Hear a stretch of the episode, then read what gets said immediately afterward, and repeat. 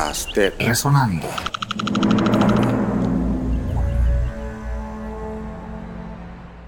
Con respecto a lo que me pregunta acerca de las diversiones públicas en la época en que yo era un niño, eh, recuerdo mucho los carnavales que se reducían casi en su mayor parte a, al uso del agua y este, el añil para mojar y a las personas.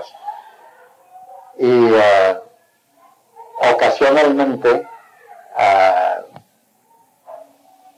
algunos bailes de sociedad, pero más que todo bailes populares de tamboritos en los diferentes lugares donde se establecían en pequeña escala. Los, eh, los carnavales propiamente se celebraban con disfraces en el mes de noviembre, cuando venían los días de la, de la fiesta conmemorativa del 28 de noviembre de la independencia de España.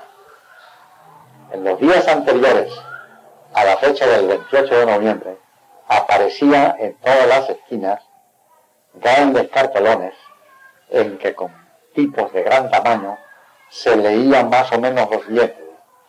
Carreras, toros y disfraces serán permitidos en los días 28, 29 y 30 de noviembre y 1 de diciembre. De manera que el elemento de los disfraces, que era un elemento de carnaval, realmente no se veía en los carnavales, sino se veía en las fiestas del 28 de noviembre. Las carreras eran carreras de caballos que jockeys improvisados llevaban a cabo, a cabo desde la Plaza de Herrera, que se llamaba en aquella época Plaza del Triunfo, hasta el comienzo de las bodas, de las bodas, es decir, a todo lo largo de la avenida.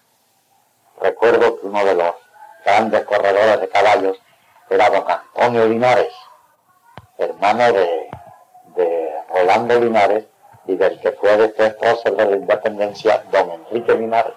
Eh, estos montaban caballos eh, de cualquiera, no eran caballos finos, pero en fin, corrían en esos caballos y ganaba la carrera el que primero llegaba a las ruedas. Los toros se celebraban en un cerco que se formaba en la misma Plaza del Triunfo, donde toreaban los toreros o toreadores pacoreños, como le llamaban entonces. Estos eh, pacoreños eh, toreaban con una manta de las que se usa a veces para dormir y en aquella época se usaban mucho para comprar el hielo en la, en la fábrica, en la que llamaban nevería, o sea, el lugar donde se expendía el hielo. Esas eran las capas o capotes con que toreaban los tacoreños.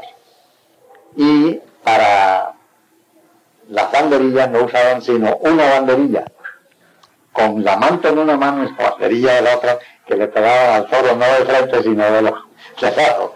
De manera que si el toro le corría muy deprisa, en vez de pegarle la banderilla en el cuello, se la pegaban en las ancas. Esto se veía con mucha frecuencia. Pero, en fin, eran unas fiestas pintorescas en que la parte más divertida era aquella en que el público se metía también a la plaza a torear. Y entonces aquellos toreros improvisados pues se veían con frecuencia revolcados por los toros. A los toros generalmente les cortaban las puntas para que en caso de cornear alguno de aquellos toreros que no les, no hicieran mucho daño. Y entonces los disfraces, eso se veían pues por todas partes en las calles, disfraces populares, eh, eh, que usaban apelando a cualquier eh, fantasía que tuvieran los, los enmascarados o disfraces de lujo que se veían en, las, en los bailes de sociedad. Poco después de la independencia y por empeño principalmente de Juan Antonio Enríquez, que estaba en aquella época en el Consejo Municipal, se dijo que aquello de celebrar la independencia de Panamá con disfraces y tal. No les parecía una cosa digna, que los disfraces eran cosas propias del carnaval. Y entonces fue cuando comenzaron a organizarse aquí los carnavales en grande escala, teniendo reinas y con confetis y paseos, paseos de los automóviles y de los coches para el efecto de la batalla de confetis, etcétera. Pero las diversiones, como se ve, eran una cosa muy distinta en aquellos tiempos a lo que son hoy. Ya cuando se trasladó lo de los disfraces a los carnavales, se organizaron eh, los reinados de carnaval y vinieron pues las elecciones de las primeras reinas.